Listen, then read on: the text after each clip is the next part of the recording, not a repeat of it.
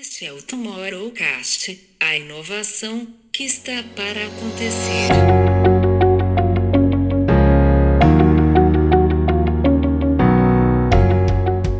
É isto que eu vejo do futuro dos NFTs, é esta ideia de tangibilidade da marca que tu não consegues no mundo físico.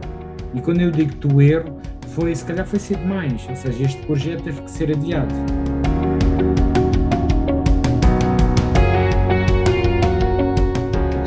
Eu não tenho álcool na bebida, eu não tenho transgressão na bebida. E o que é que a malta de geração Z e Alfa gosta mais? Transgressão. E quando eu entro em termos de estratégia de posicionamento de marca do GTA,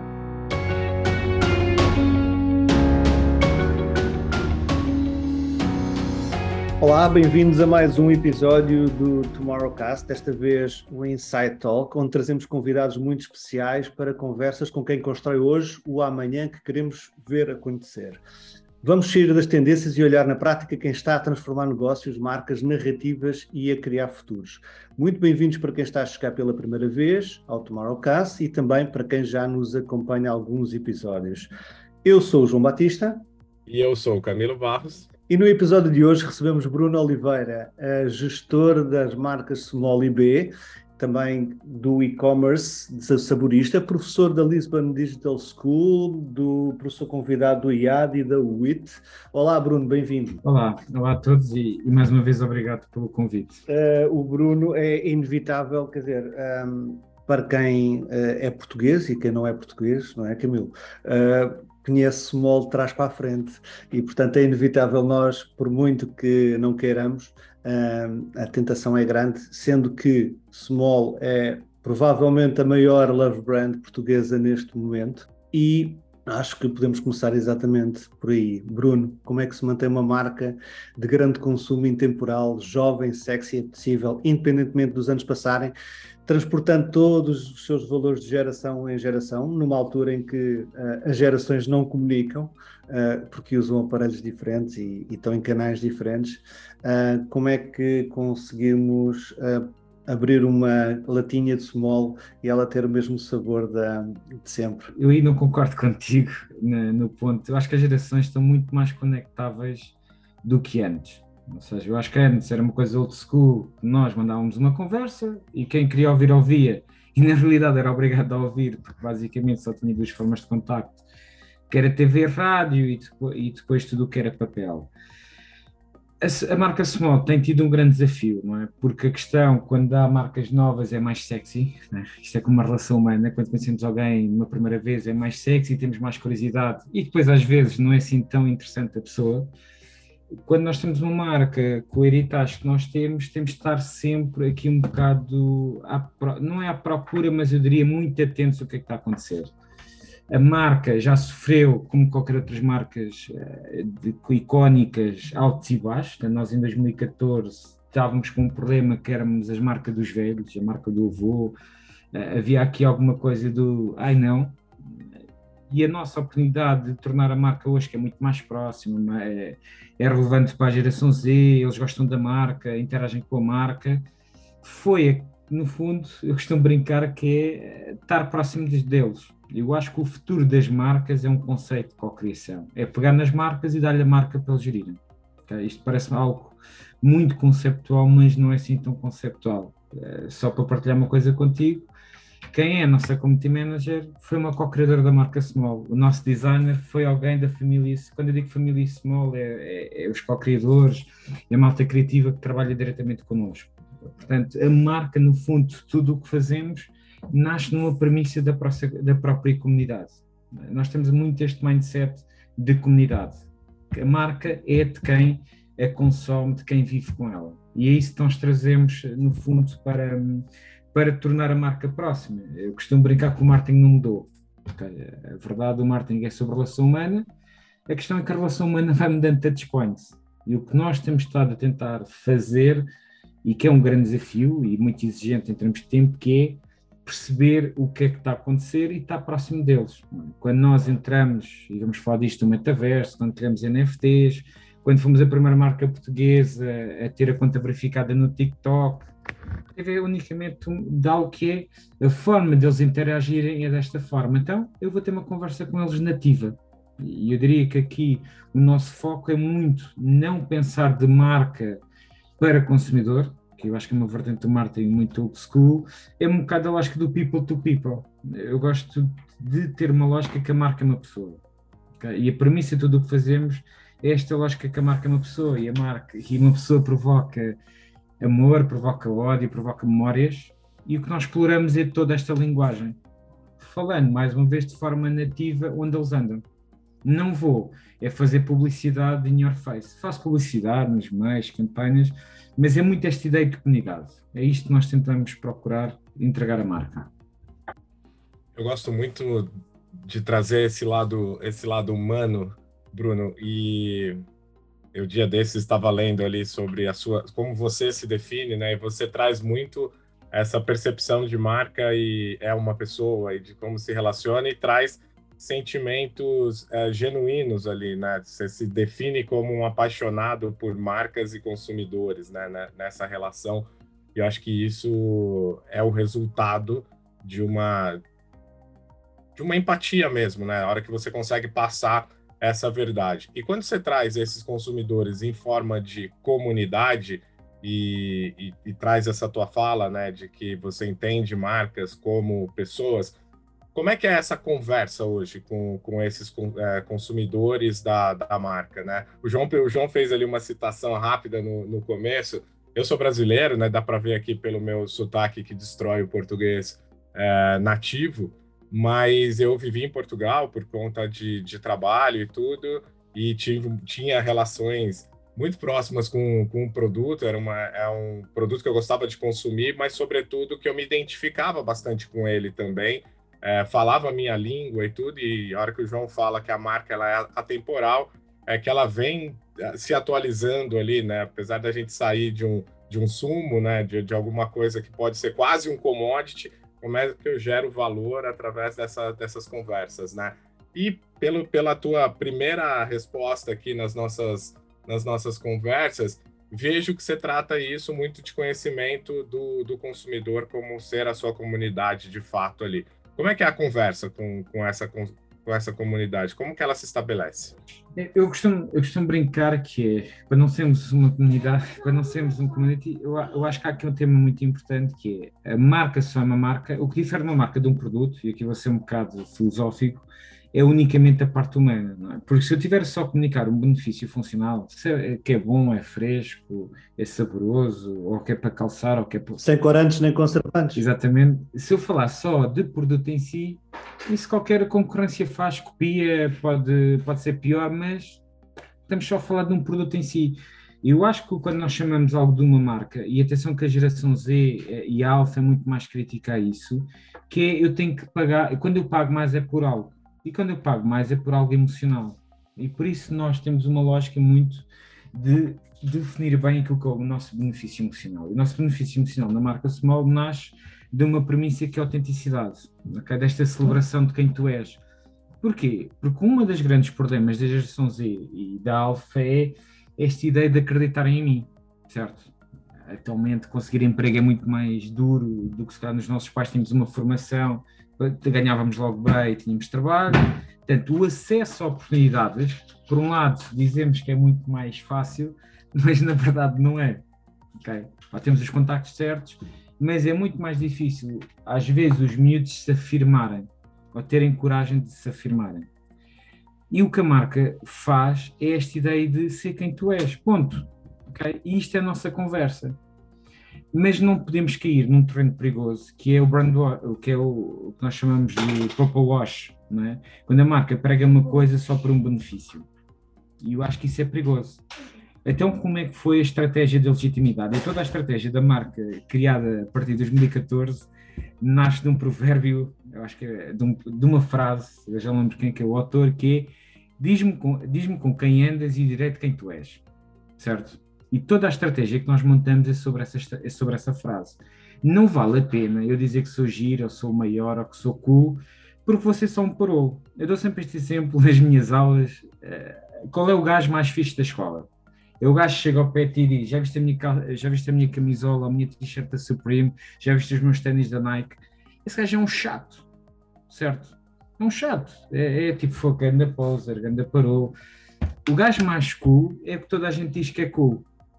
E o que as marcas têm que conseguir é um discurso dos outros dizerem que eu sou fixe. E como é que isto se faz?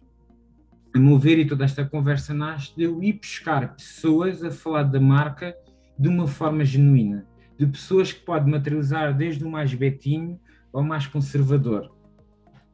É, é, e a base da conversa está sobre esta, esta ideia de eu ter pessoas que materializam a marca. Porque se eu disser como marca ou como pessoa, sou aquilo ou faço isto, só sou uma pessoa chata. Mais uma vez, é uma marca chata. E, portanto, este trabalho de construção nasceu desta ideia de como é que eu materializo a marca em pessoas. E isto é um trabalho gigante por trás, nós temos bem o nosso brand voice, nós estamos atentos às trends. Quando nós falamos hoje em dia no marketing de inclusão, dá vontade de rir. Nós trabalhamos em inclusão desde 2015. Ponto. Porquê? Porque a sociedade é multicultural. E não tem a ver de porque fica bem numa fotografia, não a sociedade é esta. Eu lembro uma vez, só para partilhar convosco, eu estava a rever os conteúdos com a equipa e comecei a sentir: epá, a gente só tem fotos em piscina ou só fotos em praia, e o pessoal de Bragança, e o pessoal no interior do país. Epá, nós não, isto parecemos uma, uma, uma marca só da cidade. Não faz sentido, então fomos fotografar no meio do riacho, numa casa aqui de podre. Porquê? Porque isto é a verdade. Okay? E nós preocupamos muito a materializar a verdade. Obviamente que coisa é as mega campanhas, que aí é um bocado diferente, vamos contar uma história, mas mesmo aí, só para vocês terem noção, nós levamos a casting a nossa comunidade. E obviamente, se tiverem acting, são, são escolhidos. Nós, até as pessoas que escolhemos num anúncio, são pessoas que nós vamos buscar da nossa comunidade. Eu, se vir um miúdo skater com uma grande pinta, eu vou falar com ele. Okay? Olha, manda uma mensagem para Small porque eu não consigo passar emoção criando bonecos. Eu só consigo passar emoção usando pessoas reais. E toda a nossa história, Camilo, você dizia aqui um bocado, tem a ver com uma conversa próxima e real.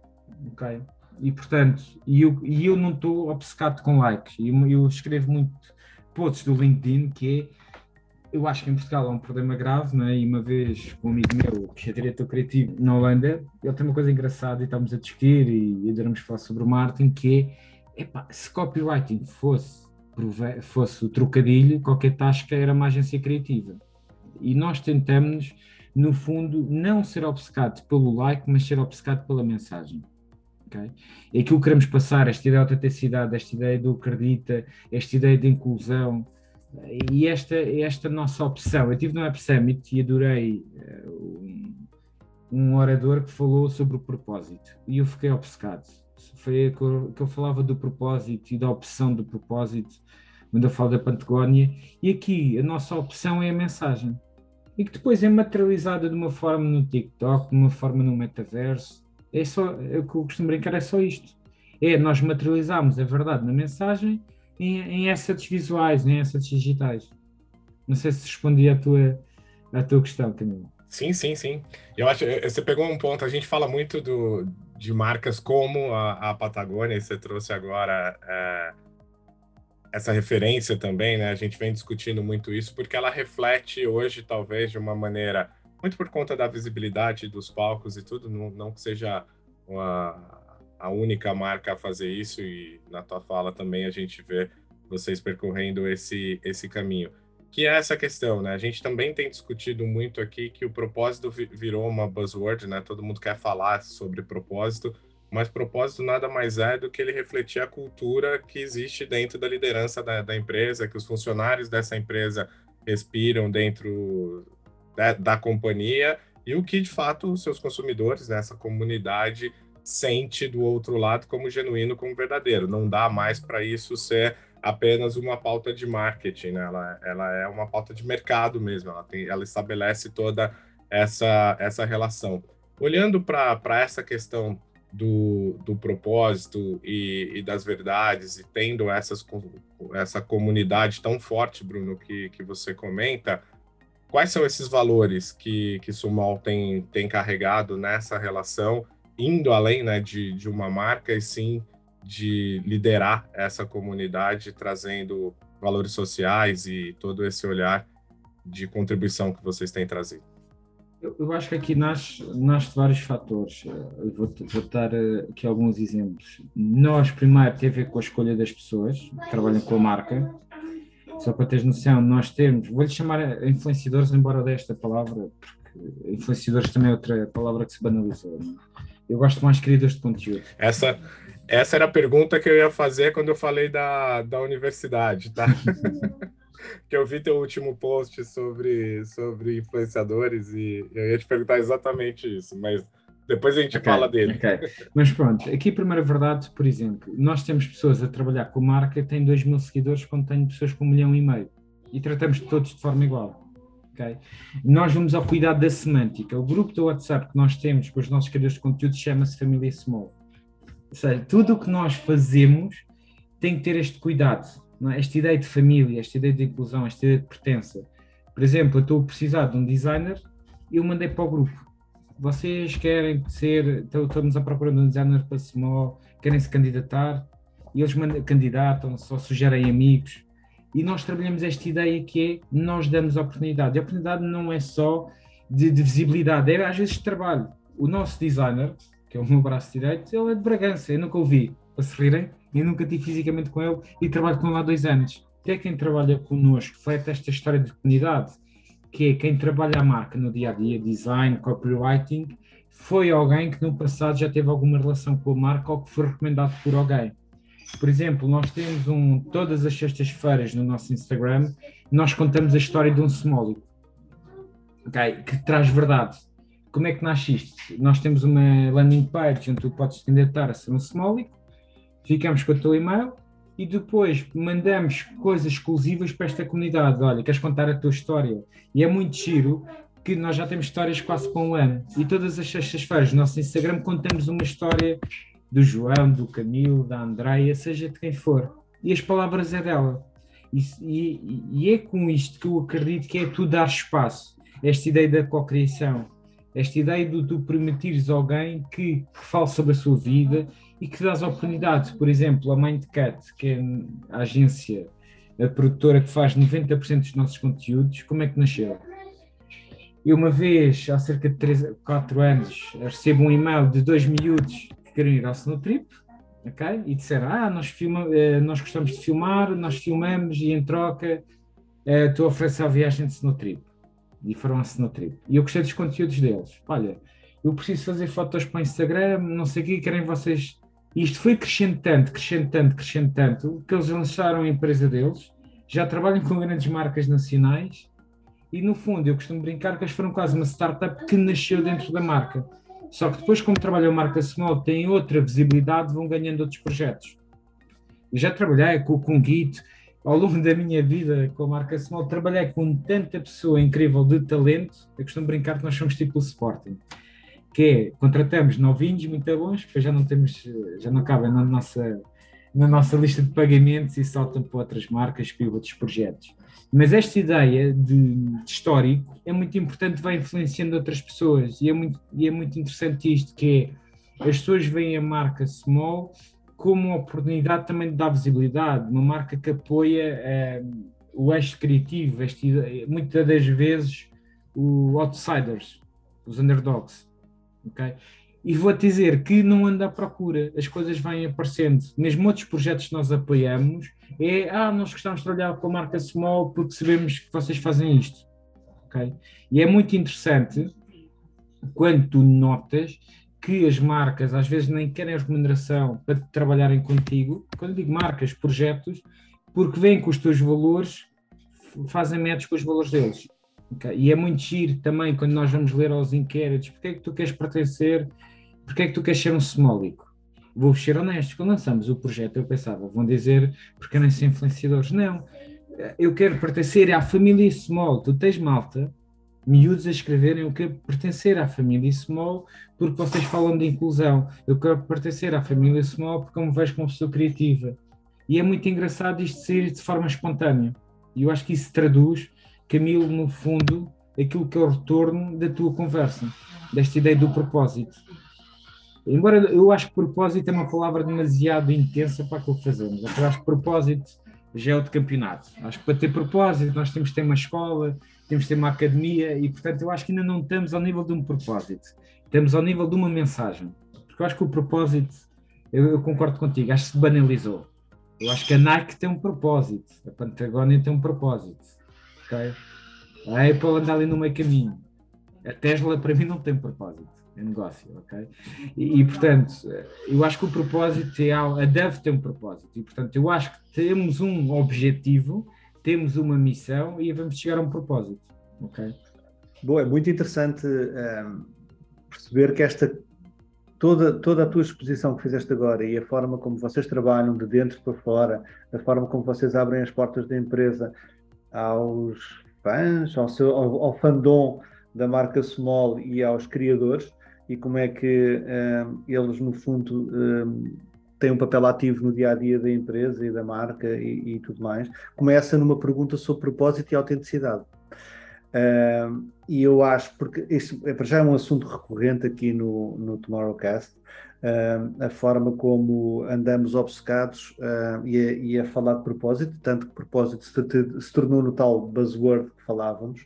Uh, e no outro dia, na, na, na Digitalks, eu participei num evento e, e tive ali uma, uma ideia numa conversa que foi exatamente aquilo que nós esquecemos: é que hoje as pessoas a quem nós estamos a falar e a conversar, elas próprias são marcas. Porque quando eu estou no Instagram, eu estou a fazer um exercício de marca. Eu, quando estou no LinkedIn, eu estou a fazer um exercício de marca. Eu estou a expor a minha marca, João, de certa forma para que essa marca se venda uh, e que alguém a compre e alguém, eh, neste caso, em, likes e cliques e por aí fora. Ou até a tentar uh, ter, um, ter um emprego uh, em tal empresa. E, portanto, as pessoas, quer dizer, entendem que. Um, por mais o propósito não se compra e que por mais que eu, tente comprar, se uma marca não é autêntica, uh, ela não se torna verdadeira. E, portanto, por mais que haja emoção e haja um, influenciadores mais caros, estrelas de rock e pop a cantarem as nossas músicas, torna-se difícil ser, uh, ser autêntico. Só, só pegando num, só pegando num gancho, desculpa estar a te interromper. Por exemplo, eu acho que quando nós estamos a falar de influenciadores gigantes ou de embaixadores, é um esteroide de notoriedade. Eu não acho que sejam. É mídia? É, certo, certo. Sim, é um esteroide, é um, é um ajuda, eu acho que é importante para as marcas, atenção, e principalmente para alguns projetos, porque também não, eu acho que os influenciadores têm um papel muito importante Agora, eu acho que os influenciadores têm que construir uma mensagem. Se for só produto, é display. E acho que há formas mais baratas de fazer display, por exemplo.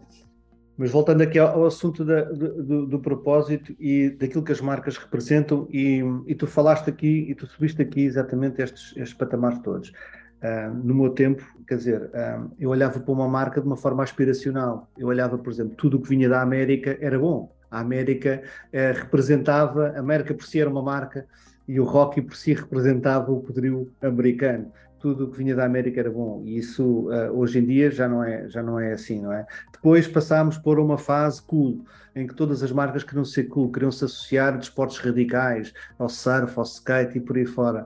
E hoje em dia uh, há esta pressão para o propósito e as marcas querem ter um propósito, mas não é, não é sobre o que é que elas querem ter não é? e comprar os propósitos, é sobre, acho eu, e estou a, a fazer aqui uma conclusão na nossa conversa, que é sobre ser verdadeiras, independentemente um, do que é que isso representa, porque os, os, meus amigos e aqueles que eu gosto mais são aqueles por vezes que são os verdadeiros, não é?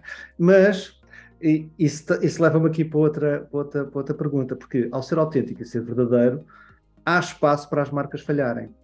Ou não? O que, é, o que é que tu chamas de falhar? Isso é, uma, isso é uma pergunta, é um espaço de abertura gigante. O que é que é falhar?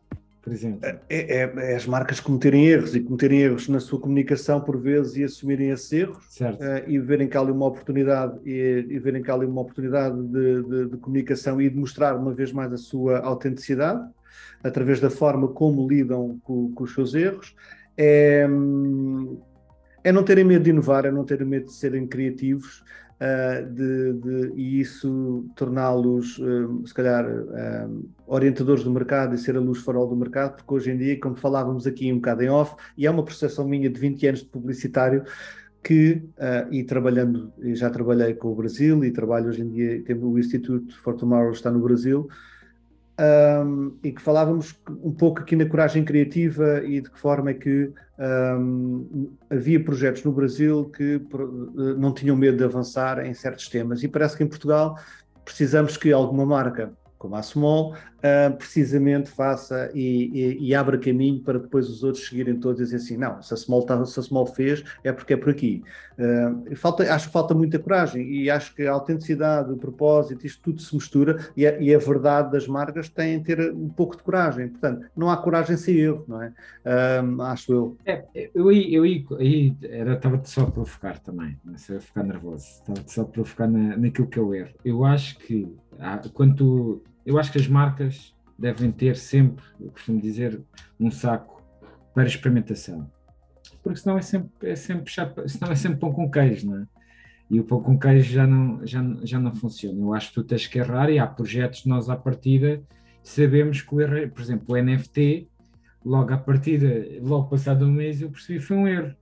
Okay? Quando o pessoal me insulta no Twitter, eu pensei, pronto, já foi, e isto cria stress, é? há vários projetos, há muita coisa, obviamente que eu estou a florear a conversa, há muita coisa que nós lançámos e correu mal, e, e, foi uma linha de aprendizagem, como nós também há coisas que fazemos, e é, uma, e é uma oportunidade para melhorar em cima, por exemplo, quando nós lançámos o vídeo Não Tens Vergonha, em 2019, nós antes de lançarmos o vídeo percebemos um erro de comunicação, qual é que foi a nossa vantagem? E como temos um co-criador, e o co-criador disse: atenção, isso que vocês estão a falar vai ser interpretado pela minha cultura desta forma.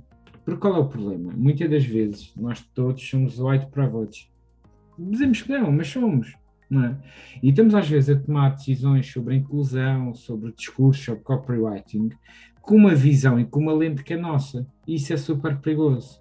E o que é que eu aprendi? Há muitos temas que nós validamos com a comunidade. Quando eu vou falar sobre um tema LGBT, por exemplo, agora estamos no mês LGBT, certo? Nós não pomos a bandeira LGBT em small, porque eu acho que não tenho legitimidade para falar nisso. Porquê? Porque, obviamente, nós temos uma, temos uma proposta de inclusão, falamos de inclusão, mas no final do dia eu não me sinto confortável porque não faço assim tanto uh, impactante que mude LGBT. E uma das coisas que me irrita é empresas que eu sei que são super conservadoras e metem a bandeira de LGBT. Isso não é nada, não é? Não é por uma bandeira que eu vou mudar a vida. Por exemplo, nós estamos a preparar um conteúdo sobre LGBT. O que é que fizemos? Nós temos dentro da nossa comunidade várias pessoas que falam de LGBT e que defendem, e são eles que vão fazer o post da marca Small. Só vamos dar voz a eles. Okay? E quando nós fazemos alguns conteúdos que não temos dúvida, perguntamos à pessoa: olha, isto dentro daquilo que tu defendes faz sentido? E às vezes acontece não. O teu, a forma como tu estás a pegar, a conversar contigo, eu percebo, mas na forma como estás a escrever vai ser levada completamente ao contrário. Então corrigimos. Mais uma vez, quando nós trazemos a comunidade para dentro, quando tu tens pessoas de diferentes visões, de diferentes culturas, tu tens que aproveitar esse contacto para despistar caminhos. Olha, diz-me lá, isto faz sentido? Não, não faz. Okay? E é por aí, João, já erramos muito, iremos continuar a errar, cria muito stress, mete muito cabelo branco. O que é que eu aprendi com o erro? Que é tentar antecipar alguns problemas. Porquê? Porque quando tu fazes alguma coisa diferente, ainda no dia estava a ver uma pessoa com, com muito poder de opinião em Portugal, estava-nos a acusar a marca de ser é, purple wash só falam de inclusão, porque, e não é porque ela está errada ou está certa, porque ela tem uma lente dela e olha para a marca se calhar de aproveitar e não sabe que nós damos voz aos miúdos, não sabe que pomos os miúdos a trabalhar connosco. E isto às vezes o erro acontece porque, porque há desconhecimento da marca. Outro tema que aprendemos, não vale a pena falarmos de inclusão no Facebook, não vale a pena. E nós não falamos desse tema no, no Facebook, não é com medo, não, a questão é a audiência que está lá não quer saber. É, há, há, temas que às vezes eu costumo brincar que é, não vale a pena pegar alguém que é do Benfica, dizer que ele tem que ser do Sporting, nunca vai acontecer. Ponto. então não vale a pena. E há temas que não vale a pena e há tantos pontos que não vale a pena. E portanto, João, erramos, como o tema do GTA, eu já sabia que ia dar um tema. Agora, se calhar eu quando falo de GTA, só para a comunidade gaming, com posts, dar posts só, comunidade, só para essa comunidade. Porquê? Porque às vezes a falta de conhecimento a pessoa não percebe. Okay? Eu acho que em Portugal eu não concordo, eu não concordo que haja falta de coragem. E aí eu acho que também às vezes nós pegamos no chicote e damos muito uh, nas nossas costas como portugueses. Eu acho que em Portugal tens dois temas críticos, que é falta de dinheiro, okay? falta de investimento, e há uma visão muito a to see, a to get, e portanto aí às vezes há menos margem para erro. Segundo ponto, falta de know-how. É? Eh, porque as pessoas, nós falamos aqui de metaverso, as pessoas ainda estão no Instagram, não é? Nem sequer ainda estão no TikTok. Quando, quando tu ainda dás um pulo para o metaverso, já perdeste 70% das pessoas. E, e, portanto, eu acho que a falta de, de, conhecimento, e por isso é que eu no, no meu LinkedIn passo a vida a partilhar conteúdo, e tu acho que estás no meu grupo do WhatsApp, estás, não estás? E a quantidade de conteúdo que eu meto ali, vai haver pessoas que vão querer aproveitar e ficam contentes, como vai haver pessoas, epá, mais um conteúdo. E, portanto, eu, eu, tenho uma visão que é, se eu melhorar o nível de conhecimento e partilhar conhecimento e puxar para cima, eu próprio ainda vou puxar mais para cima. E, portanto, um bocado aí já a filosofia que eu tenho, que é o karma, não é? Se eu fizer bom karma, eu acredito que o universo vai me ajudar também. E, portanto, a partilha de conhecimento que eu faço é tentar puxar, porque se houver mais know-how, todos nós vamos evoluir.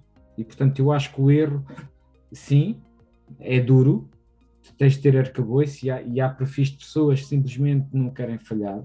Isso aí, obviamente, não vais ter erro. Agora, tu tens de ter uma cultura de erro. E, felizmente, trabalho numa empresa onde há espaço de, de, de, errar. Pronto, ok. Testaste agora. O erro tem que ser parametrizado, não é? não posso deitar abaixo não sei quantos anos uh, de small à conta de uma brincadeira, à conta de um teste. A gente já vai voltar nessa parte do, do Bruno, produtor de conteúdo, que que está aqui. Já, já vamos voltar nela, mas eu quero pegar aqui no, no, na questão do erro. Eu gostei muito da provocação, Bruno, que você fez ao João. O que, que é para a gente é, errar? Porque eu acho que é isso também, né? Acho que nessa essa nova forma de, de gerir marcas e, e, negócios veio muito essa coisa, ah, a cultura do erro, a cultura do erro, mas o, o erro ele vale quando ele é aprendizado, né? Quando você aprendeu de fato alguma coisa com ele e ele foi transformacional, né? Ele aconteceu de uma forma que você é, mudou alguma rota, ajustou alguma coisa, pivotou a partir dali. E aí tem algumas coisas que você, você traz aqui, principalmente quando a gente fala de inovação e, e tecnologia, e aonde isso mal tem se caminhado ali com, contigo, né? Você já falou para gente aqui que talvez tenha sido cedo demais é, o NFT para Sumol e, e que você assum, falou aqui, inclusive, você assumiu ali que era, que era um erro. Eu, eu discordo, mas a gente já vai falar disso aqui. Como você falou agora do, do GTA e está aqui para gente, é, acho que é o assunto do momento, todo mundo quer ver ali as marcas que estão, de fato, enfiando a cara no, no metaverso ou nos games e, e o que tem sido né, de resultado a partir disso.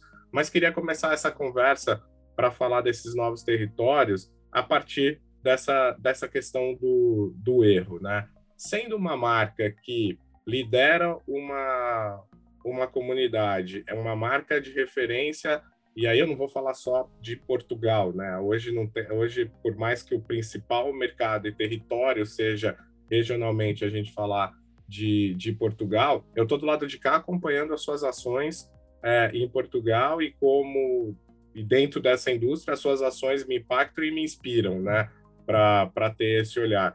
Por que que você considera que, que a ação do NFT mais de um ano atrás, enquanto as pessoas ainda não estão lá e as marcas ainda não estão lá, foi precoce ou foi um, um erro? Não foi um aprendizado para você para corrigir rotas e estar à frente desse, desse mercado? Eu, eu, eu, concordo contigo, não é um erro. Okay? Ou seja, teríamos feito na mesma. Não é? O erro, se calhar, é quando nós fizemos e não voltava a fazer isto. Não, pelo contrário, voltávamos a fazer porque, como diziam os putos, fizemos shotgun. E o shotgun é muito importante em marcas que querem estar próximas. E, portanto, nós fizemos shotgun no ponto. Qual é que eu acho que. qual foi o que é que aprendemos? Não foi um erro, o que é que aprendemos? Acho que se calhar não, não devíamos ter lançado na, na plataforma, lançámos. Acho que se calhar foi cedo demais. Não foi cedo demais. Quando eu digo foi cedo demais, é ninguém percebeu. Okay? O que acontece? Em NFTs, na altura, há um ano e meio, só o pessoal mais eh, freak dos NFTs. Tu tens duas culturas de NFTs, na minha opinião. posso estar a dizer um disparate, eu já sei se alguém mais auto eh, que diz que o domínio de NFTs vai-me criticar, vai-me chamar de burro, faz parte, ok? Porque depois tens micro culturas dentro das NFTs de metaverso. Tu, as NFTs, eh, tens um tema que é, tens duas franjas tens uma franja que olha para o NFT como conteúdo, como potencial gigante, como comunidade, e tens a malta que olha para os NFTs, que esta malta só destrói o ambiente. Mas depois esquece os servidores do YouTube, esquece os servidores da Nameta, esquece os servidores do, do Discord e disso tudo. Pronto, não vou entrar por aí, mas a questão é: tu tens a malta com mais opinião em Portugal de NFTs, é a franja que diz que aquilo só destrói o ambiente. Okay? Isso contamina o resto. Não é? Como eu, quando a malta te, do pessoal que defende o Tesla, não, o Tesla é brutal. Se eu começar a dizer que o carro não tem assim acabamentos incríveis, nem tem um design incrível, vão-me matar. Okay? Mas isto é a minha opinião. Okay? É como os NFTs. Os NFTs, como, ainda, é como existe ainda um grande desconhecimento, facilmente deitam-te abaixo o que tu fizeste no NFT. Porquê fizemos NFT? Qual foi a história? Eu acredito que para as gerações mais novas já não há uma grande diferença entre o físico e o, o online. Não, não acho que há. A experiência que eu procuro no online é igual à experiência física. E a, nossa, a ideia que eu tive dos NFTs foi só esta, que é, eu acho que pode ser engraçado dar a possibilidade às pessoas ficarem com um sabor que não existe, que era o Laranjas do Algarve. Nós lançámos primeiro o sabor no mundo virtual e depois dissemos: olha, afinal, aquilo que tu compraste já está tá físico. Foi esta brincadeira da possibilidade de uma experiência online para depois aparecer físico. E nasceu os NFTs. E os NFTs têm uma cultura, têm um conceito por trás que acabamos por adiar o projeto, que é de comunidade. A ideia é nós convidarmos pessoas da nossa comunidade a desenhar sabores, a desenhar latas para lançar NFT. Que pode não acontecer no mundo, no mundo físico, porque as pessoas muitas desconhecem, mas tu para lançares uma lata específica, com um sabor específico, obriga a um investimento gigante de produção de latas, de fórmulas, e não tem uma rapidez de lançar um NFT. Okay? E eu acredito que os NFTs, quando estiverem mais maduros, pode ser uma fonte de proporcionar tu ter sabores só teus, com uma lata com o teu nome. Okay? É isto que eu vejo do futuro dos NFTs, é esta ideia de tangibilidade da marca que tu não consegues no mundo físico. E quando eu digo tu erro, foi, se calhar foi ser demais, ou seja, este projeto teve que ser adiado. Tem a ver com isto, mas aprendi hoje em dia uh, e tenho tido vários convites, vem falar da experiência. Eu acredito, os NFTs, uh, eh, o futuro para mim não é o JPEG, que estamos a falar em off-record, que o Bill Gates vai bater, vai bater e isso é, isso é patatós. Não, eu acredito no conceito por trás do NFTs. O NFT é um contrato de blockchain que se materializa em algo. Okay? Isso eu acredito. Não é, no é NFT JPEG, é pá, pagar um 2 milhões por um MP4, eu acredito menos, sinceramente. Acredito quando tiver uma competente de arte. Porque às vezes, e aqui vou-me falar contra mim, o que eu disse há dois segundos atrás, para, para o miúdo de alfa, ele não percebe porque é que o pai pagou um, uma folha de papel um milhão e tem lá em casa. Ele não percebe. Okay? Como se calhar eu com 40 anos não percebo, eu até percebo, porque trabalho próximos deles, mas eu percebo porque é que malta de 40 anos não percebe porque é que o puto quer dar por um, 30 euros por uma skin no Fortnite. Ele não percebe. Então eu faço ao filho perceber porque é que eu pago um milhão de euros por uma folha de papel que ele tem na parede e os olhos brilham e apresenta aos amigos. A geração Z não quer saber disso para nada, é uma folha de papel, cheira a mofo. Okay? Estou aqui isso é a provocação. E só quando nós temos esta capacidade de perceber que aquilo que é uma verdade para uns não é verdade para outros, é que conseguimos perceber a evolução do marketing, não é? O marketing para muitos é ter um, é ter um MUPI e o pessoal dar ao MUPI. Para outros, aquilo é só uma, é enfadonho. Então eu tenho que dar outra experiência. E quando nós damos uma experiência no GTA, quando damos uma experiência no NFT, quando damos uma experiência de televisão e quando damos uma experiência de MUPI, é uma experiência que tem de ser dirigida para quem vai consumir aquilo. Mas a base é igual, que é uma experiência. Okay? E a dificuldade das marcas é perceber que eu não consigo, em 2022, declinar. É? Eu quando, no, quando eu entro no TikTok e vejo marcas a declinar o anúncio TV, eu abano a cabeça, meu, para quê? Não faças isto. Isto não é. Só tens que fazer a premissa do marketing, que é experiência.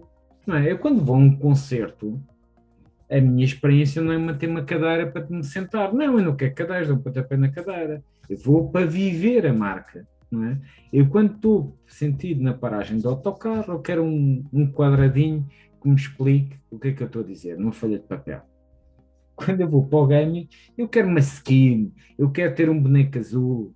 Agora, isto, isto para se perceber, tem, tem que se ter cultura, tem que se ter know-how. E eu acho que às vezes, João, quando tu dizes que não há, não há uma cultura de aceitar novas ideias, eu acho que não é cultura, não há é conhecimento. Não é? Quando tu tens às vezes até players que fazem campanhas que não percebem isto, muito dificilmente tu, quando tu ainda andas a, tentar explicar porque tu tens que fazer conteúdos em 4x5 e em 9x16, epá, ainda estás muito delay, ok? E eu acho que tem muito a ver com isto, que é a falta de know-how. Vou só aproveitar a bola que tu deixaste aqui no meio para nós estarmos. Se alguma marca que nos está a ouvir e quiser fazer uma adaptação para o TikTok, poderá falar comigo ou com o Camilo, que nós vamos explicar porque é que a VidMove é a melhor opção para vocês fazerem essa transição. Pronto, passado aqui o este momento publicitário. Então agora vou aproveitar também ao, fazer um curso comigo. Portanto, portanto, aí. Ou isso, ou isso, exatamente. Ou isso não. Começar por aí. Juntar, juntar os dois. Exatamente. Mas, mas voltando aqui, é muito engraçado essas, estas, eu adoro estas analogias porque é que o influenciador uh, é como se fosse um canal de televisão temático, não é? Porque nós estamos a ver conteúdos específicos, porque é que, e, e porque uh, no fundo são muitas das minhas conversas de cafés dos meus amigos ainda de 40 anos, se queixam, pá, o puto está sempre a jogar computador, passa o dia em frente ao computador e, e eu às vezes tenho que arranjar essas analogias mais simplistas para lhes explicar que no nosso tempo eu ia jogar a bola lá para baixo, ia ver quem é que lá estava e levava a bola. Hoje em dia, no, aqui no, no, no, nosso bairro, hoje em dia, uh, eles encontram-se num, num metaverso. Uh, eles vão ver quem é que está dentro do Fortnite para falarem, para comunicarem e também jogarem uh, e competirem entre eles, entre outras coisas. Portanto, e, e, aproveitando aqui esta, esta deixa e falando de metaverso, já falámos um pouco aqui, mas também entrando aqui mais profundamente, recentemente a Small entrou no GTA, no Grande Theft Auto, através de uma parceria pioneira em Portugal, lá está a, tal coragem, com uma parceria com a Offset, a Organização Portuguesa de Esportes e a Nova Lactos Digital. Um, já percebemos, acho eu, ao longo desta conversa que, que, que, se está a estender, mas já percebemos porque é que a Small tem que lá estar eh, e porque é que vocês fizeram isso. Uh, mas volto, volto obviamente, a, a perguntar se achas que uh, foi one shot ou um shotgun de, de, de, ter lá estado e, e sim, qual é que é o planeamento que vês, uh, sei lá, há dois anos, se é continuar ou, ou estão apenas a medir uh, o, uh, a temperatura do, do, deste metaverso, porque realmente estes jogos são metaversos já criados onde as pessoas estão lá organicamente, não são espaços criados para depois convidar as pessoas a participar, é uma grande diferença. e depois, se calhar, como é que, para quem tem curiosidade nestes temas e são os teus pares também e, e lidam com grandes marcas e estão muito curiosos para saber todo o hype desta, deste, destes jargões novos que haver um marketing. Como é que se mede o ROI do, do investimento destes, uh, se é que se mede? Aqui só para partir o, elefante às costas, porque está aqui muita layer de conversa hum, lá em cima. Há muita coisa que eu faço, quando tu dizes coragem, é que os meus pares têm que ter muita coragem. Há muita coisa que eu faço e depois peço desculpa depois, ok? há muito, honestamente, aqui a brincar. Nós temos uma medição dentro interno de equipa uh, com o Felipe, que às vezes vamos brincar, epá, já ninguém, já não temos uma chamada há muito tempo, não andamos a fazer nada de novo. Okay? E portanto há muita coisa que se faz que é tipo, pá, depois logo se pede desculpa. Eu já tinha fã desses casos. Okay? GTA, olha, tu, porque o GTA, tu explicares o GTA onde se mata pessoas é complexo, é, é tricky. Okay?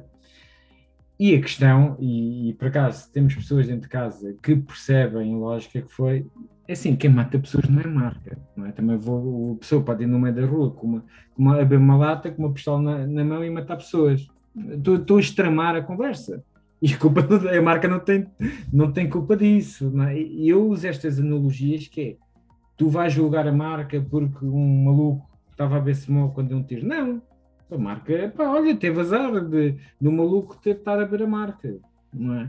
E a questão do GTA e a questão do metaverso, mais uma vez, é experiência.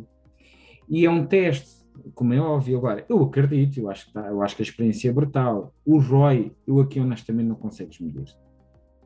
Honestamente, não, não se consegue.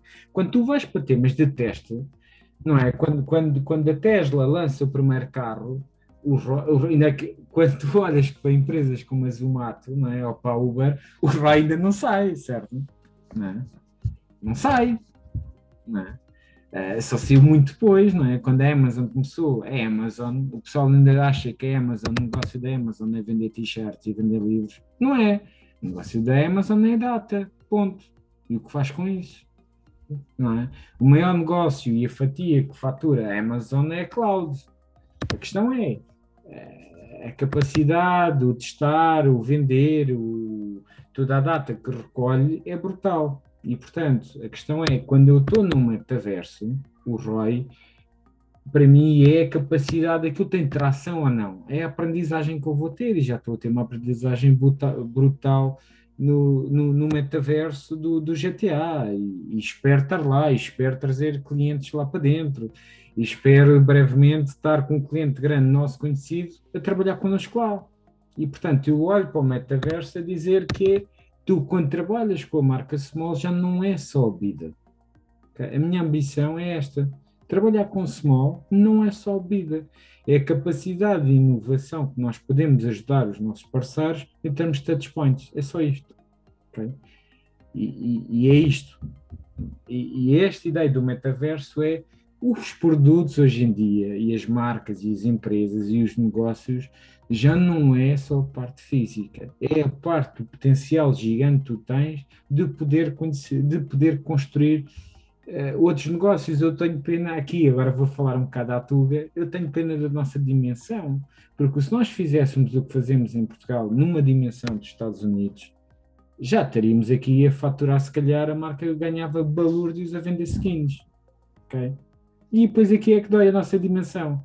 E aqui é que eu me vou queixar a chorar, que é muitas das vezes o que fazemos e a falta de dimensão tem a ver com a nossa falta de sermos só portugueses.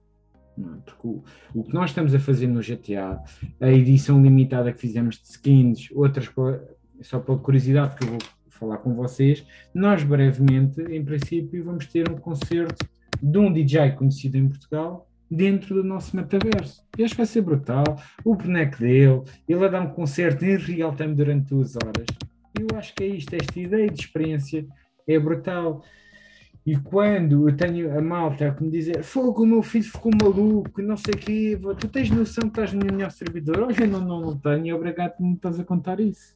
É estas aprendizagens, não é? Estamos com o parceiro que temos, também nos, nos está a credibilidade junto do target, porque é difícil entrar naquele servidor, aquele servidor é dos mais conhecidos. Agora, quando eu vou também ler, imagina, se eu puser um chapéu preto e for ler alguns comentários de malta que está a malhar no Instagram, eu ia, não, vou já embora. Não, eu tenho que pôr o meu chapéu que aquilo é a visão dele, que é legítima.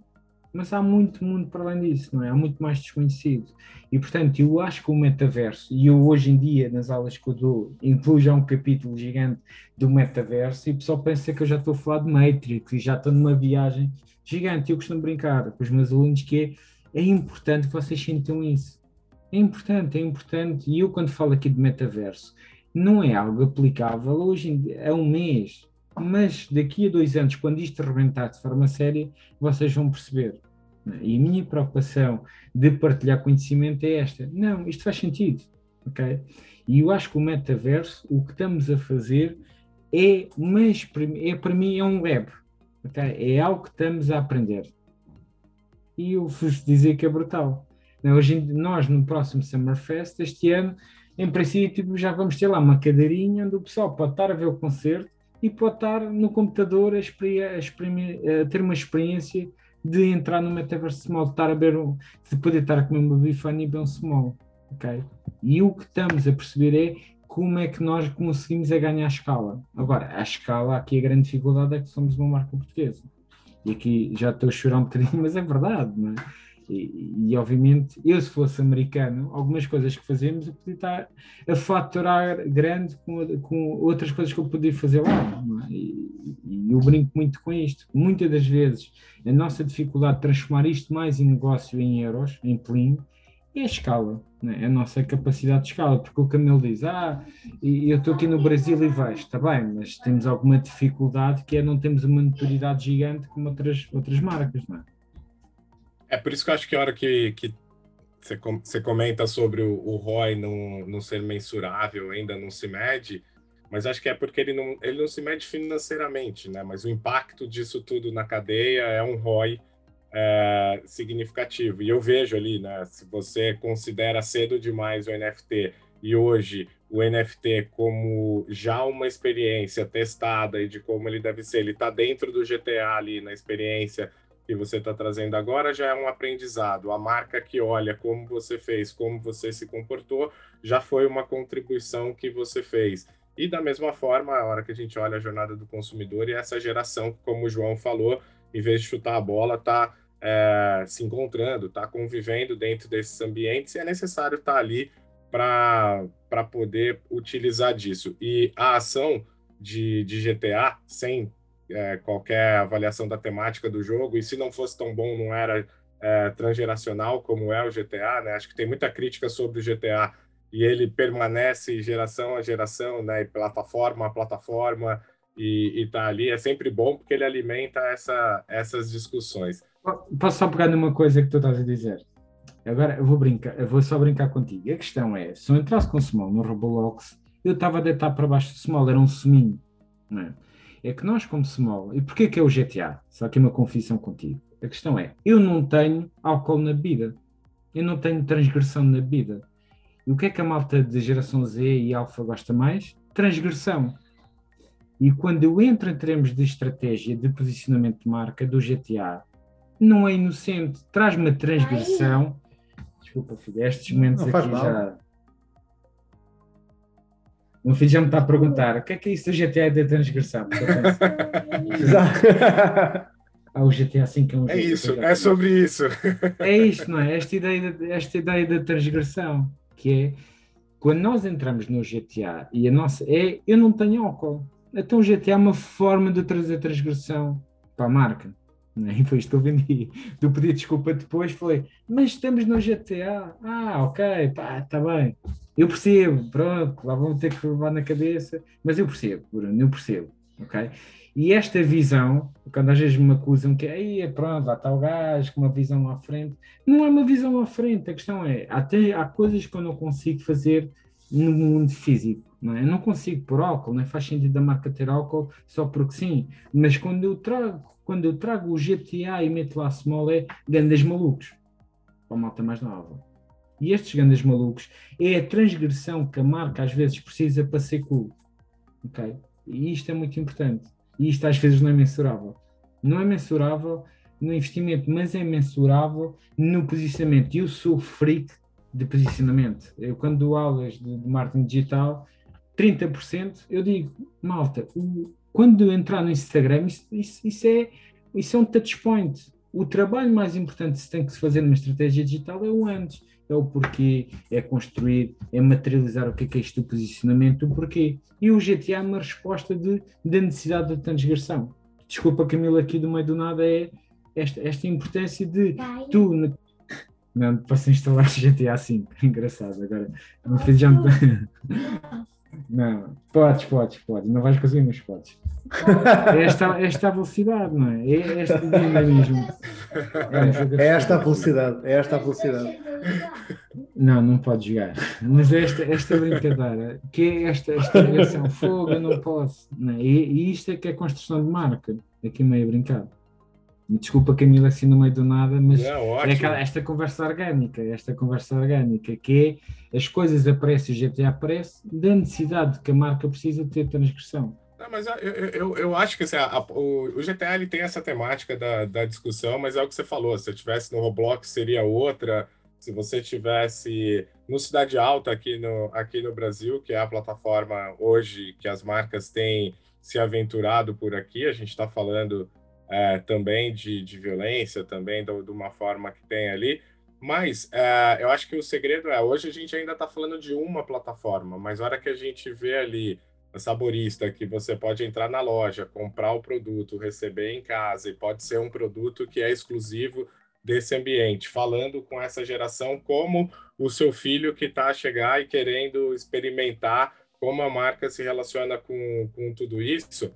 É, a hora que tiver interoperabilidade, a hora que você puder ter isso, essa mesma experiência em todas as plataformas digitais, e aí sim a gente vai falar e chamar isso de, de metaverso, você já está azeitado para isso, né? Você já teve é, toda essa as necessidades de aprendizado, pivotagem. E eu acho que isso é uma das grandes contribuições que o Bruno faz para o mercado. E aí, já entrando aqui na, na, na, parte que, que a gente comentou ali atrás, a gente explorar um pouco desse, desse Bruno, o Insight Talks ele é sobre isso, né? Ele é sobre pessoas que estão transformando e pessoas que estão levando marcas, comunidades e o nosso mercado ao futuro como a gente acredita que esteja. E você está aqui porque a gente acredita que você é uma dessas pessoas. E uma coisa que generosamente você tem feito, e agora eu vou estar um, um bocado chateado aqui, que eu não faço parte desse grupo de WhatsApp aí que foi comentado, mas eu te sigo nas redes sociais, te sigo ali, sobretudo no, no LinkedIn, onde você contribui muito. É porque não estiveste atento, porque no LinkedIn fez um post que queria, só se tinha que escrever a palavra quer. Foi o que o João fez. Ah, eu vi. Até não, me, até não me seguiste com atenção, agora estava por Passei batido nessa, ó, tá vendo? É assim que a gente pega as pessoas. Mas é, você tem ali uma série de, de cursos e, e, e escolas, ao olhar para a academia, de que você tem trazido muita colaboração ali. É, um dos seus últimos posts ali a gente passou sobre esse assunto aqui, né? Falar sobre o mercado de influência e como atuar nesse mercado de, de influência, a questão dos NFTs, metaversos, gestão de marcas, gestão de, de comunidades, e é algo que você tem transgredido a companhia que você está, né? Tem sido o Bruno em colaboração a um mercado eu brinco muito que esse é o nosso give back, né? Eu adoro exercer give back daquilo que eu sofri no passado e posso aplicar. Como é que isso funciona para você diariamente, Bruno? Vamos lá ver. O LinkedIn, para mim, é sobre. Eu, eu peguei no João, não é? Sou uma marca. É, e, e eu, eu, se quer trabalhar em marketing e ter credibilidade na marketing, eu costumo brincar isto com, com, com os meus alunos de marketing digital, que é vocês compram os cursos porque eu tenho credibilidade do que eu falo certo? Nós não compramos nada hoje em dia se não tem credibilidade. Né? E eu acho que muito importante, quando eu faço conteúdo, é obviamente, eu costumo brincar, ninguém faz nada de borla. Ninguém, certo? Ninguém. Vocês, quando estão a ter este podcast, o que vocês estão também a fazer para vocês é credibilizar, é aprender. Quando eu estou a conversar com vocês, ah, boa, eu pegou nisto, isto é um, um gancho fixe para eu pegar e se calhar construir em cima e construir negócio em cima quando eu dou algo de borla, quando eu dou algo de borla, e agora vou ser aqui um bocado tuga a falar, quando nós damos algo, indiretamente nós sabemos que vamos ter algo de volta. E quando eu, quando eu dou conteúdo, eu estou aqui convidado por vocês porquê? Porque vocês me veem no que eu escrevo. Se eu não tivesse uma presença ativa no, se eu não tivesse uma presença ativa no LinkedIn, vocês sabiam lá quem é que é o gajo que está por trás de Small. Não sabiam. É verdade, certo? E eu acho que quando nós temos que, se nós queremos trabalhar em marketing, nós temos que ter credibilidade no que falamos, não é? Eu, eu não faço nada, entre aspas, eu quando entrei no TikTok, eu estive a experimentar, eu costumo brincar com a nossa community manager. A nossa community manager, Small, é obrigada até, até ao dia 5 de ir entrar nos insights, de ver a audiência está, de mandar esse reporte. Ela é obrigada esta ideia de educação, esta ideia de educar as equipas vai trazer retorno, não é? Que eu não falar barato, e eu não gosto de falar barato, ok? E portanto, eu para não falar barato tenho que ler muito, tenho que pesquisar e tenho que partilhar. E eu acho que é muito importante no marketing, em tudo o que fazemos, a credibilidade. E eu só tenho credibilidade se eu tiver legitimidade do que falo. E eu só tenho legitimidade do que falo de também partilhar. E foi muito engraçado ontem, de repente recebo um WhatsApp uh, de, um amigo meu, mais do que um parceiro, um amigo meu, foi, e tu mandas nesta merda toda, desculpem as que é, ele estava a mandar, não interessa aonde, numa conversa que estavam a ter, que é, ah, preciso de uma agência, e alguém escreveu, ah, manda uma mensagem ao Bruno Oliveira, ah, precisava de saber disto, e alguém escreve, já mandaste uma mensagem no LinkedIn para o Bruno Oliveira. Isto constrói-se, isto demora tempo. Às vezes irrita-me, às vezes irrita-me quando eu não vendo um curso. Fónix, eu tenho não sei o quê, passo a vida a partilhar conteúdo, mas quando é para se chegar à frente, ninguém se chega. Chateia, às Graça vezes. é bom, né? né? É, não é? Obviamente, como vocês veem, chateia. Phonics, tipo, o gajo, quando é para sacar informação e pedir, pedir, uh, pedir recomendações de borla, tá, mas quando é para pagar, não se chega à frente. É verdade, isto faz parte, isto tudo, uh, tudo nos irrita ao longo do tempo. Às vezes dá vontade, olha lá, o que tu me estás a pedir, se calhar tens que pagar, não? não é? Eu, a quantidade de malta que eu não conheço lá nenhum que manda-me dizer, Bruno, conhece uma plataforma fixe para eu criar um criar cor de borla? Eu, toma Ok, toma, ok, boa, está bem, tens aqui. E, uma vez eu estava a dizer, olha, e uma vez pus no, só para partilhar uma história, pus no WhatsApp, uh, os meus antigos alunos mandam uma mensagem porque eu criei um grupo mais premium onde eu partilho conteúdos exclusivos e a malta que manda mensagem, ah, eu para estar nesse grupo. Eu respondi, não, nunca, tu estás-me a pedir algo que eu não te posso dar, porque tu foste meu aluno. Não, se não foste meu aluno, eu não te posso incluir nesse grupo, porque há níveis de acesso ontem, do nada, eu criei um grupo de Discord. Para quê? Para experimentar, porque eu quero aprender mais sobre Discord. Então, ontem criei e mandei para o meu grupo de WhatsApp, onde já está, malta, eu criei este grupo de Discord. E há aqui, obviamente, às vezes uma relação cínica, que é partilhar. Eu vou, já estou a pensar que mais tarde ou mais cedo, aquele grupo do WhatsApp vai ter que ser pago. Porque aquilo demora tempo, aquilo partilha conteúdo, junta lá, eu partilho carrada de conteúdo borro obviamente estou a ser cínico, estou, mas tarde ou mais cedo eu vou dizer, olha, quem quiser estar no meu grupo da Drive do Guimal tem que me pagar três cafés. Porque também, às vezes, dá vontade de dizer, tu não podes querer nesta vida tudo de bordo, não dá, certo? E, portanto, esta relação às vezes, é, às vezes é complicada, é frustrante, não é? Quando tu dizes, Camila, ah, eu sigo e partilhas muito de conteúdo, partilho, mas às vezes, há aqui às vezes um trigger que é, começa a tornar isto pago ou não, não é? Não sei. Não é? Mas obviamente que não é pago. Não é? Quando vocês me convidam para estar aqui, é todo o trabalho que eu faço entre aspas de bola. Se não vocês sabiam lá, o gajo está por trás do, do small e as ideias do, dele, porquê? É? E esta relação aqui meio provocação nasce porque tu me segues e porque tu achas que eu tenho credibilidade e porque tu achas que o gajo até deve saber dizer algumas coisas interessantes. E como é que tu sabes que eu posso ter ou não coisas interessantes? Porque tu lês aquilo que eu escrevo, tu reparas num outro conteúdo que eu partilho. É? E eu acho que às vezes nós não podemos ter nada se também não damos nada. É? E às vezes é o equilíbrio é que é tramado. É? Eu costumo dizer é o equilíbrio entre aquilo que eu dou de borla e aquilo que eu devia cobrar é que às vezes afrontar é tramado. Vou só partilhar outro. Eu criei dentro da Small Compal aquilo que eu chamo de Talks Curadoria Bruno Oliveira, onde eu trago convidados, onde eu trago uma série de, uma série de malta, onde eu dou formação de bordo dentro da empresa mas claramente, quando a empresa um dia quiser alguém para falar de digital, se tiver que promover alguém para falar de digital, vai se lembrar do Bruno Oliveira. E esta relação é o flow, não é? Tipo, eu deixo rolar. Agora, às vezes, obviamente, também gera aqui alguma, alguma frustração, Camila e João, não é óbvio, mas depois eu também me lembro, epá, esta conversa que eu estou a ter no fim de semana Obviamente tenho todo o gosto, mas eu sei que me vai credibilizar, eu sei que mais tarde ou mais cedo me pode trazer algum benefício quando eu menos espero. E eu acho que esta, esta, e eu gosto muito de viver de livre aberto. Esta ideia do, eu acredito muito, a única das poucas coisas que eu costumo brincar que eu acredito na vida é o karma. É, eu quero acreditar quando damos algo, mais tarde ou mais cedo vamos ter algum benefício do nada dele. E é um bocado esta, aqui já é um bocado de filosofia de vida, mas é isto que eu acredito, honestamente.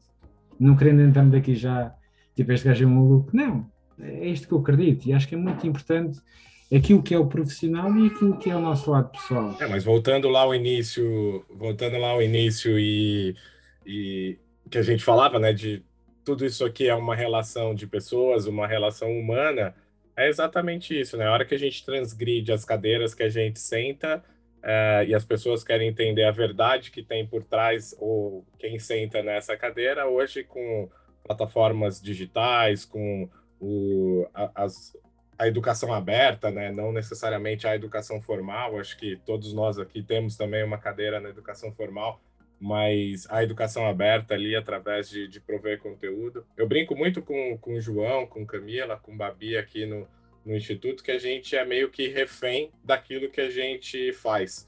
Porque a, a toda semana a gente tem que estar tá aqui gravando e botando conteúdo ao ar e tal. E quando às vezes falha um, dois dias por algum motivo, por alguma agenda, nós somos cobrados por isso, né? De, de ter essa relação. E, e, a gente que criou isso, né? E se a gente criou isso é porque algo, algo bom a gente vem fazendo e a gente se orgulha demais é, de ser refém da gente mesmo. E acredito, te ouvindo, Bruno, que você passa pela, por essa dor na, da a tua maneira aí, com o grupo de WhatsApp, com os conteúdos. É, eu passo às vezes o grupo de WhatsApp, e há tanto tempo que eu não partilho conteúdo, e eu tenho que fazer um post no Instagram, só que eu costumo brincar, para encher, para encher, para encher também não gosto. E, portanto, fazer. Quando às vezes me dizem, ah, os influenciadores é uma vida fácil. Não, não é. Até se é fácil porque tu não tens um milhão de seguidores. Não é fácil. Produzir conteúdo é muito difícil. Tens de ter uma ideia, tens de estar inspirado. Não, ah, hoje vou fazer um conteúdo. Não. É um exercício, é, é quase como fazer exercício. Há um, há um processo de criação de conteúdo. E, e às vezes eu acho que há falta de, às vezes também eu defendo muitos influenciadores, vocês têm que perceber que produzir conteúdo demora tempo, não é do nada, eu tenho que perceber, eu tenho que estudar, uhum. os que são bons, não é? Quem é bom demora tempo. Até para fazer coisa ruim, hoje na, nas plataformas digitais, leva-se tempo, né? As, as trends, os memes e tudo, é necessário investir ali um tempo. Então, quem leva isso como profissão é, tem lá o seu valor e a gente também olha muito para olha muito para isso.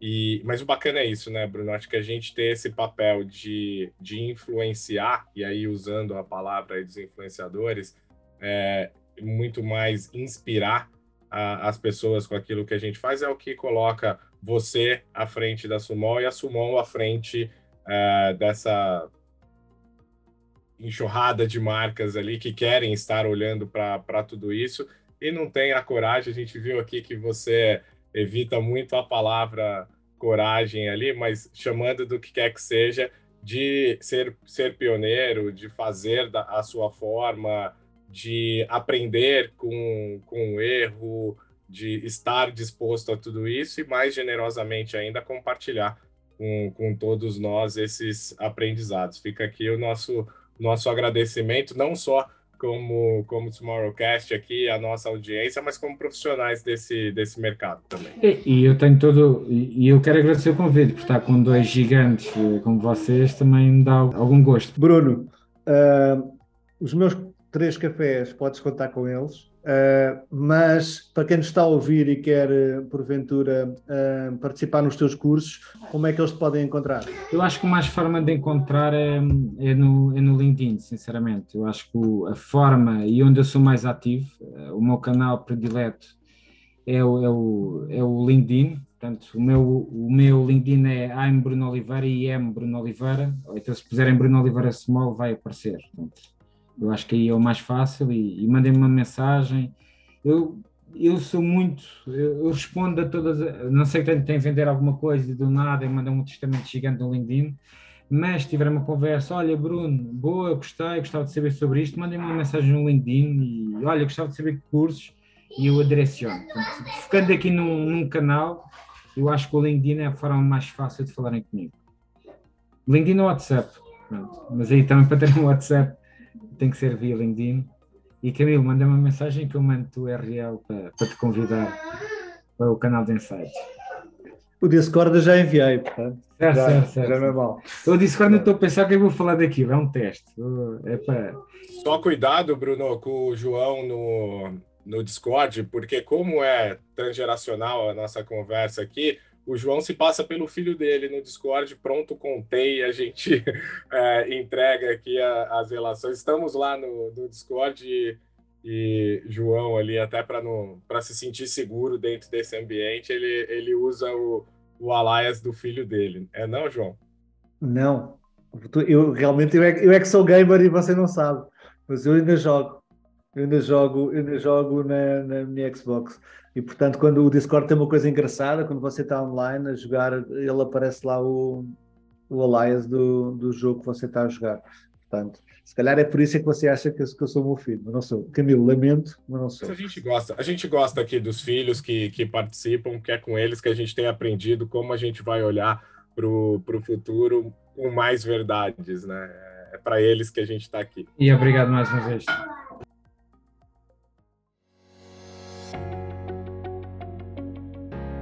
Muito obrigado, Bruno, pela, pela tua participação. Conversa, conversa já vai longa, não conseguimos, uh, se calhar vamos ter que fazer outra conversa um, um pouco mais tarde, uh, porque ficaram uma série de assuntos e, e, e, e conversas sobre para ter. Uh, acho que esta nossa conversa, bem espremida, já que estamos a falar de sumo, bem espremida, vai trazer muitos insights para vocês que nos estão a ouvir beberem.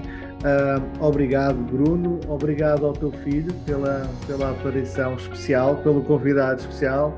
Camilo, também um obrigado a ti.